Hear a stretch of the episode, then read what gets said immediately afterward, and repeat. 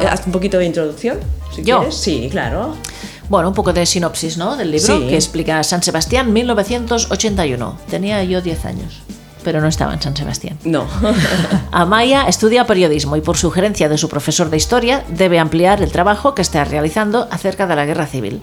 Este hecho marcará el comienzo de un viaje en el que la acompañaremos a través del testimonio de quienes vivieron sus consecuencias en primera persona.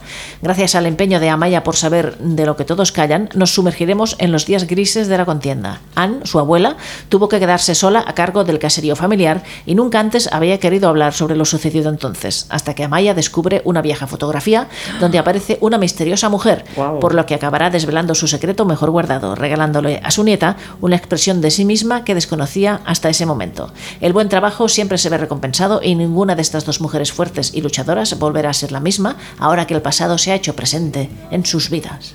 Y el prólogo del libro se lo hizo Mila Martínez. Ah, muy bien. Que publica Pronto. Nueva, nueva novela el 22. 22. El día 22. Sí. Y se llama 22 la novela. Sí, sí, sí. Ah, muy sí, bien. sí. Bueno. ¿Y dónde la presentan? El 22 arroba. eh, no. Creo que Madrid es la primera presentación. Pues cuando venga a Barcelona tiene que presentarla al 22 arroba. Vale, ya se lo diremos. Así lo voy a decir. Venga, vamos a escuchar a, a Sonia. Estamos en el Berenjenales de Inaun Radio. Yo ahora mismo acabo de, de llamar a Sonia Lasa, que la tenemos al otro lado. ¿Qué tal, Sonia? Hola, buenas. Muy bien, muy bien. Con ganas de hablar con vosotras. Genial, nosotras también, porque ya teníamos tu libro, esta tercera novela, Verano del 36, pendiente antes del verano, porque tú sabes que yo, bueno, si no lo sabes te lo cuento, me la llevé de vacaciones a la Toscana Sí. y la tenía allí en, en un sitio que estaba precioso y que me, me- o sea, me, me acompañó prácticamente pues todo, todas, todas mis vacaciones y me pasé unas cuantas horas que no quería soltar el libro. O sea que me ha Qué enganchado. maravilla. Me ha- me ha Qué maravilla. sí, me ha- y me- y me- mi, mi mujer me decía, ¿pero qué, qué, qué estás haciendo leyendo tanto rato? Digo, es que quiero acabarlo ya, quiero saber qué es lo que pasa en esta nueva novela de, de, de- de Sonia Lasa. Eh, mira, leo nada, cuatro líneas del prólogo de, que, que te ha hecho Mila Martínez. Dice, Verano del 36 es de esas novelas que deberíamos releer cada poco tiempo para evitar que nuestra historia caiga en el olvido, puesto que es sabido que quien olvida sus errores está condenado a repetirlos. Bueno, esto es un, un buen inicio de- de- del prólogo, eh, que igual nuestros oyentes no saben de lo que hablamos, pero quien ha leído la, la novela, o al menos la portada o la contraportada, sabrá un poquito de, de qué va. Es una, una novela que transcurre como en, en dos etapas, ¿no? En dos épocas diferentes. Sí, eso es, en dos tiempos. Bueno, hay que decir que un regalazo, todo un regalazo el, el prólogo de ¿eh? O Ajá. sea que una maravilla que yo no pensaba que iba a contar y la verdad que, bueno, una maravilla. Y sí, está a dos tiempos. Está, eh, tenemos los años 80-81 y el año 36. Claro, y la novela va para adelante y para detrás. A ver, sitúanos un poco en la acción de la novela para que nuestros oyentes se hagan una idea y contamos hasta dónde se pueda contar de lo que pasa en verano del 36. Vale, bueno, pues la historia son los dos tiempos porque un tiempo es eh, una nieta que está estudiando periodismo en la universidad y son los años 80-81 y va a ir eh, al, al año 36 de la mano de su abuela que le va a ir contando lo que ella vivió cuando estalló la guerra. Todo esto está ambientado en el, en el País Vasco, sobre todo en el pueblo del que soy yo, Beasain, y entonces, pues eso, la nieta va a ir eh, jugando con los tiempos y va a ir como viajando, ¿no? De la mano de la abuela al 36. Ujú. ¿Y por qué te dio por escribir sobre el 36 y centrar tu, tu novela pues, en, en ese, en ese tiempo? Bueno, yo claro, he crecido escuchando mi abuelo cuando estalló la guerra, tenía seis años y la verdad que todavía nos ha contado cómo tuvo que correr debajo de las bombas y creía que bueno que era algo que además que veo que se estaba perdiendo o bueno con la juventud de hoy en día como que no no saben muy bien o no quieren saber lo que lo que ocurrió y lo que significó la guerra civil y bueno creo que es importante tenerla presente sobre todo para no repetir todos esos errores y que no vuelva a ocurrir algo así. Entonces quería hacer un pequeño homenaje y poner de protagonistas pues a las mujeres que igual también son un poco las olvidadas, ¿no? En, en la contienda. Que no sé, siempre se habla de ellas como que se dedicaron un poco a temas de enfermería o, o de o a, a coser los trajes de los milicianos, todas estas cositas, pero no, también hubo mujeres ahí en, en primera línea y, y creía, bueno, pues importante recoger todos esos testimonios y ponerlos ahí. Claro, pero como siempre nos, nos han escondido, ¿verdad? Las mujeres nos apartan de, de allá donde podamos pues, hacer alguna cosa y trabajar por, por, por, los demás, ¿no?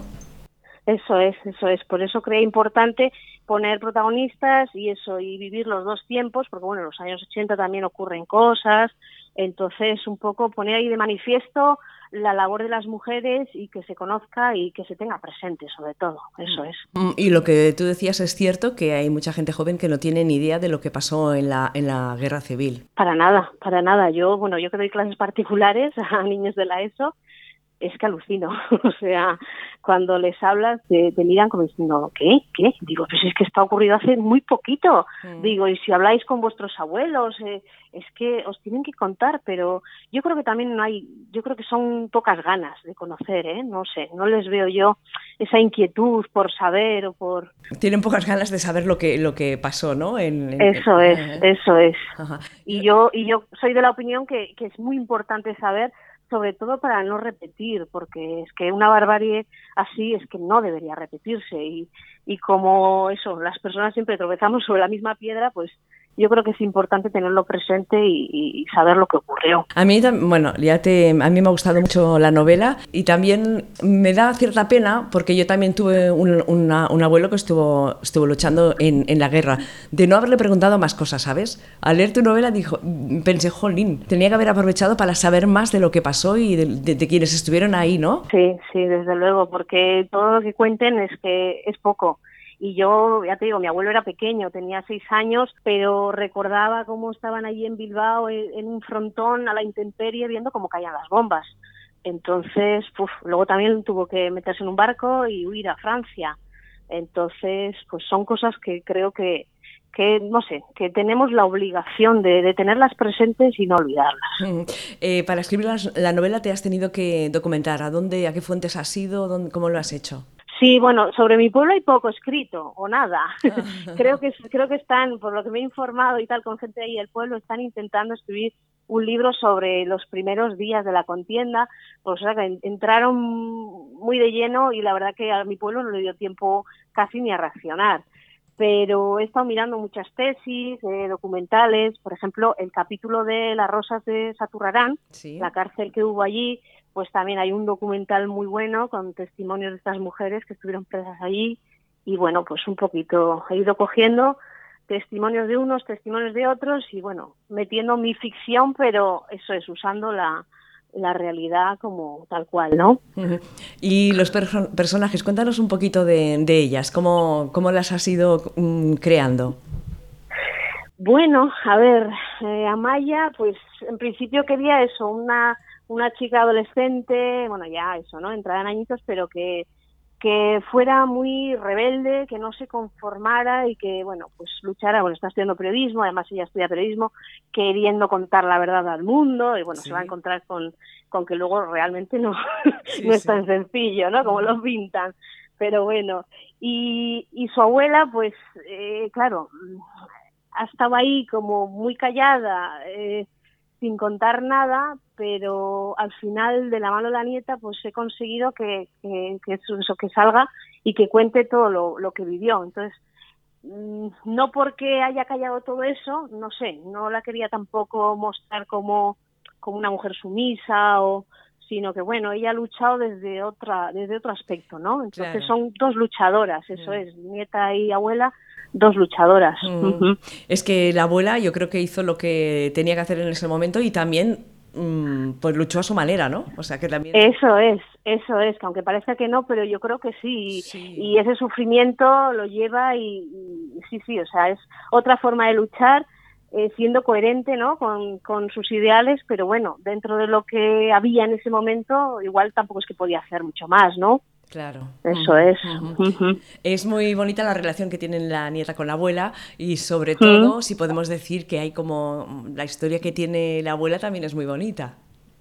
Sí, claro, se supone que es como el hilo conductor, ¿no? O sea, Amaya va descubriendo ahí poquito a poco, gracias a, lo que le va contando la, abuela, y al final, ¿no? Pues esa historia es lo que une todo, ¿no?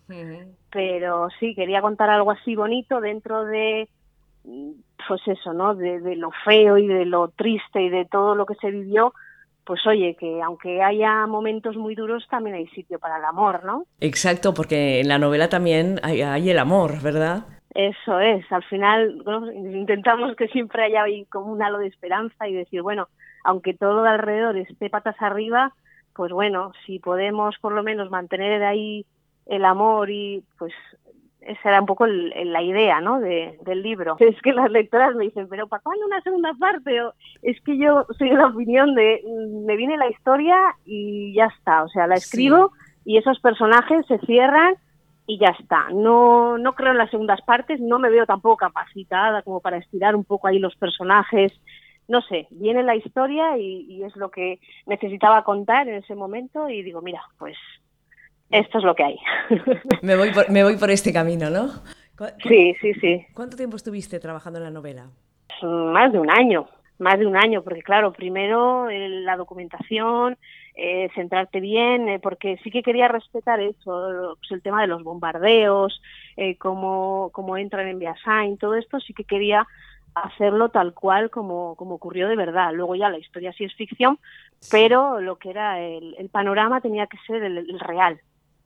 Uh -huh. Entonces sí, lleva, lleva su tiempo. Claro. La historia de amor y todo esto estaba ya bien clara, sí. pero el tema de documentarse pues lleva, lleva un proceso y un tiempo. Uh -huh.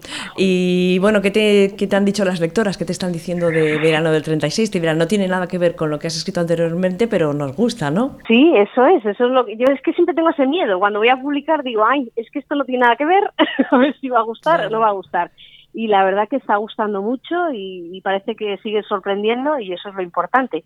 Me dicen, es totalmente distinto, pero sigue sorprendiéndonos. Digo, bueno, pues eso es bueno.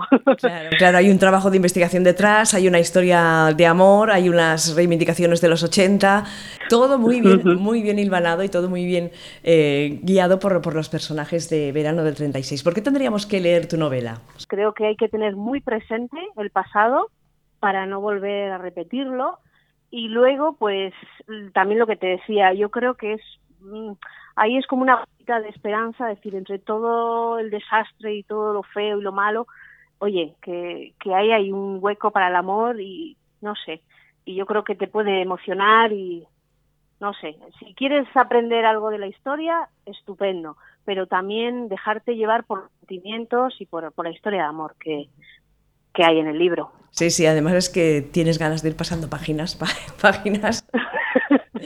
y a ver, a, a ver, dónde te lleva la historia, si acabará bien, si no acabará bien, esta que hará, esta que no hará, si le dirá más cosas la nieta a la abuela, si tendrá que esperar más días.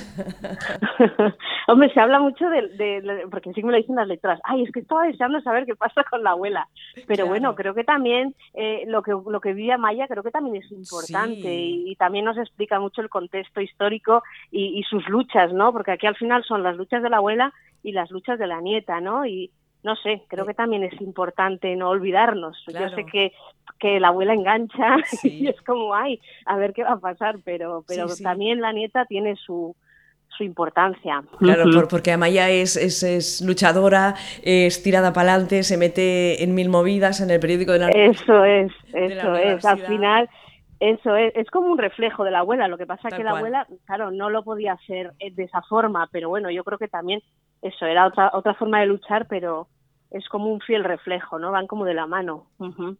O por lo menos eso he intentado. Sí, sí, sí. sí. Eh, Sonia, ¿ya te estás, estás preparando la siguiente novela?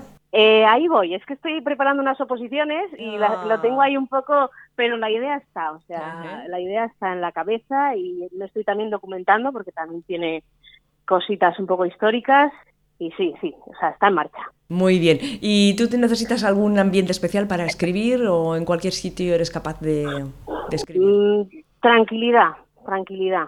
O sea, silencio y tranquilidad. Pero bueno, cuando la historia más o menos te viene y está montada en la cabeza, luego ya todo fluye, ¿eh? Uh -huh. O sea, mm, lo importante es eso, tener bien clara la historia y luego ya pues se le va dando forma. Ajá. ¿Y eres muy exigente cuando has acabado un capítulo o un trozo, eh, le das mil vueltas o...?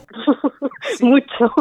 Y tengo a mi mujer frita, porque mi mujer es la que lee, relee cada cambio, cada coma. Sí, sí, y la tengo frita, pero nunca estás conforme. Yo creo que es más, es que cuando se publica siempre ves ala, esto tendría que haberlo puesto de otra forma. Eh, prefiero no releer porque cuando se publican digo, mira, me olvido porque, porque no, porque es que es un sin vivir.